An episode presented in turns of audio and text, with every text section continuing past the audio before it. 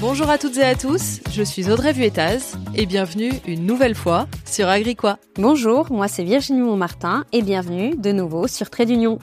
Bon, apparemment, vous avez aimé notre premier épisode en commun avec Virginie, celui où on vous explique ce qu'est la politique agricole commune, la fameuse PAC.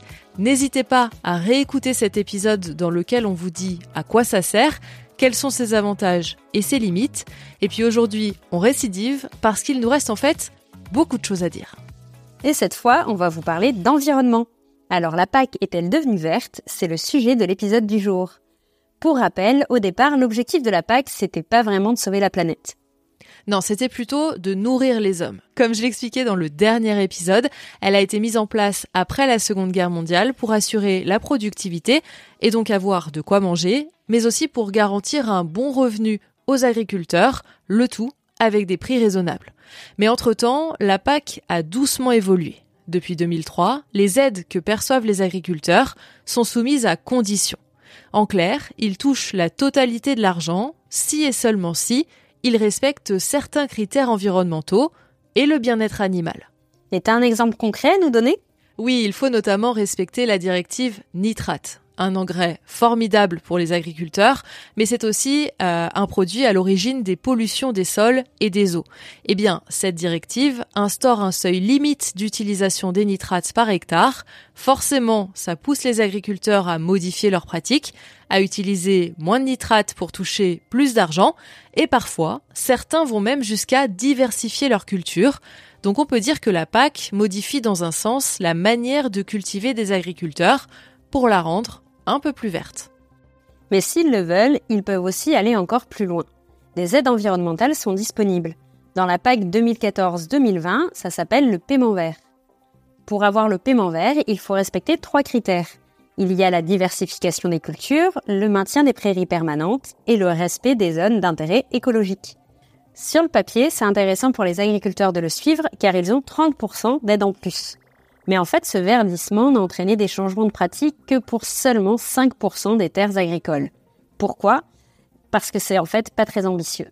Là, faut que tu m'expliques. En fait, la diversification, c'est quand tu as plusieurs cultures différentes. Et ici, il devait en avoir seulement deux ou trois différentes. En gros, si tu produis un blé et un maïs, eh ben, tu es déjà dans les clous. Ah ouais, c'est pas très diversifié du coup. Non, pas vraiment. Et c'est un peu la même chose pour les zones d'intérêt écologique. Cela devait représenter 5% de l'exploitation. Or, si tu as des haies, des mares, des arbres, finalement, tu y arrives très vite aussi. Donc en fait, tu les as super facilement, tes 30% de sous en plus. Oui, cela diminue fortement la différence entre la conditionnalité qu'il y a à l'entrée et ce paiement vert qui devait faire avancer sur le sujet environnemental. En 2023, on sert donc un poil la vis. Tout ce qui était demandé dans ce niveau 2 devient obligatoire à respecter pour toucher les aides. Bon, en même temps, comme on l'a dit, euh, tout le monde le faisait déjà à peu près. Mais bon, ça devient obligatoire. Ça s'appelle la conditionnalité. C'est plus strict aussi parce qu'on a un peu plus de mesures, 9 au lieu de 7. Et puis, il y a aussi d'autres changements, Virginie. Et oui, adieu le paiement vert et place à l'éco-régime pour la PAC 2023-2027. Les critères sont choisis par chaque État membre cette fois-ci pour s'adapter aux spécificités locales. En France, il y a trois voies possibles pour valider l'éco-régime. Dans chacune d'elles, il y a le niveau standard, le niveau 1, et le niveau supérieur, le niveau 2. Il y a la voie de la certification. Donc le niveau 1, c'est quand on est labellisé HVE, haute valeur environnementale, et il y a le niveau 2 qui est donc quand on est en agriculture biologique. Ensuite, il y a la voie qui valorise des pratiques, comme par exemple le non-labour et la diversification des cultures. Et enfin, la voie des éléments favorables à la biodiversité, comme par exemple laisser des terres en jachère. Pour ces deux dernières voies, les niveaux varient en fonction du nombre d'hectares concernés. Tout cela permet d'avoir accès à des aides supplémentaires, environ 25% des aides du premier pilier. Et puis, il y a d'autres mesures, encore des mesures, les mesures agro-environnementales et climatiques, les MAEC. Ça sert en fait à aider financièrement les exploitations qui s'engagent encore plus en faveur de l'écologie, celles par exemple qui se convertissent à l'agriculture biologique, ou alors les exploitations qui font perdurer des techniques de culture ancestrale. Comme elles gagnent moins d'argent, on compense. Ça, c'est sur la base du volontariat et c'est financé par chaque État membre chez lui. Si on résume un peu, il y a des conditions environnementales pour toucher la PAC, il y a un régime spécial pour toucher davantage, et même des mesures spécifiques. Ça semble pas si mal, en théorie. Et comme en 2014, une majorité d'agriculteurs y adhèrent, quand on regarde les chiffres, en 2023 en France, 96% des agriculteurs entrent dans les critères du niveau 1 de l'éco-régime. Bon, en même temps, ça se comprend. Les critères ne sont, encore une fois, pas super super drastiques. Et c'est peut-être ce qu'on peut critiquer. Ok, tout le monde y adhère, donc c'est une satisfaction, mais en même temps, c'est pas énorme, c'est un peu l'école des fans.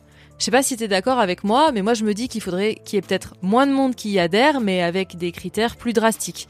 En tout cas, certains estiment, et je suis un peu d'accord avec eux, que c'est euh, un peu du greenwashing ces critères.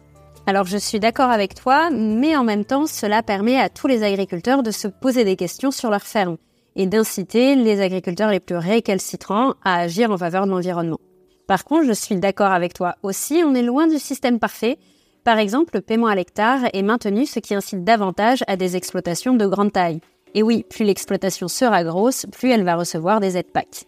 De fait, il y a un verdissement de la PAC, mais sans forcément modifier la stratégie de la PAC au départ. Le budget dédié aux incitations environnementales est relativement faible comparé à celui du soutien aux revenus, comme l'aide à l'hectare justement. Donc, ok, c'est pas lourd côté transition écologique, mais on peut se dire que c'est une pierre à l'édifice. En tout cas, c'est ce qu'estime l'Union européenne qui a inclus cette nouvelle PAC verte, entre guillemets, dans son pacte vert qui doit nous rendre neutre en carbone d'ici 2050. À voir si ça va suffire. À mon avis, pas vraiment. Il faudra sûrement appuyer un moment ou un autre sur l'accélérateur. Mais bon, pas dit non plus qu'appuyer sur l'accélérateur, ça plaise aux agriculteurs. Il y en a beaucoup qui estiment déjà qu'il y a trop de normes et c'est peut-être pour ça qu'on avance doucement. Et en même temps, certains agriculteurs ont besoin des aides PAC et il serait difficile de changer les critères de manière drastique. Cela en laisserait beaucoup sur le carreau. À voir les résultats de cette nouvelle PAC en 2027.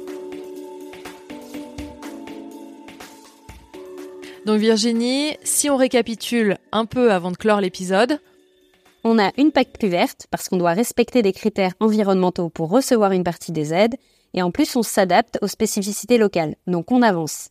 Très lentement, mais on avance. Alors oui, c'est peut-être pas une révolution et on peut le déplorer, mais en même temps, il faut aussi que les agriculteurs puissent suivre. C'est tout le défi.